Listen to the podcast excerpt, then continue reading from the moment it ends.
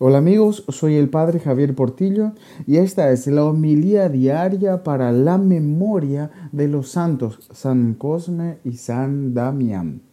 Lectura del Santo Evangelio según San Lucas.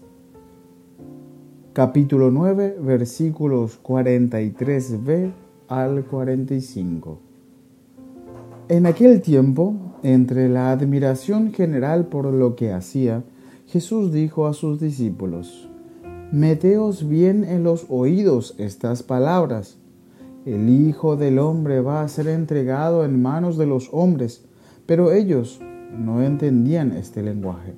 Les resultaba tan oscuro que no captaban el sentido y les daba miedo preguntarle sobre el asunto. Palabra del Señor. Gloria a ti, Señor Jesús. Queridos hermanos, celebramos la memoria de dos santos, San Cosme y San Damián, mártires del siglo III. Cosme significa adornado, bien presentado. Damián, domador. Eran dos hermanos gemelos, ambos doctores. Estos dos santos han sido, junto con San Lucas, los patronos de los médicos católicos. En Oriente lo llaman los no cobradores, porque ejercían la medicina sin cobrar nada a los pacientes pobres. Eran hermanos gemelos, nacieron en Arabia en el siglo III.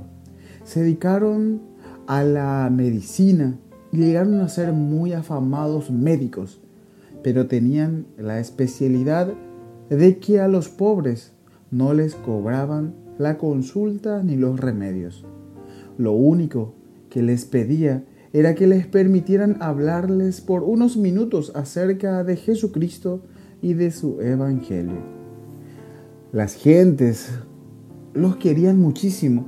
Y en muchos pueblos eran considerados como unos verdaderos benefactores de los pobres.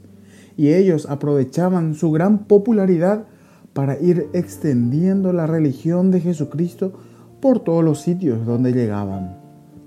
Licias, el gobernador de Cilicia, se disgustó muchísimo porque estos dos hermanos propagaban la religión de Jesús trató inútilmente de que dejaran de predicar, y como no lo consiguió, mandó echarlos al mar. Pero una ola gigantesca los sacó sanos y salvos a la orilla.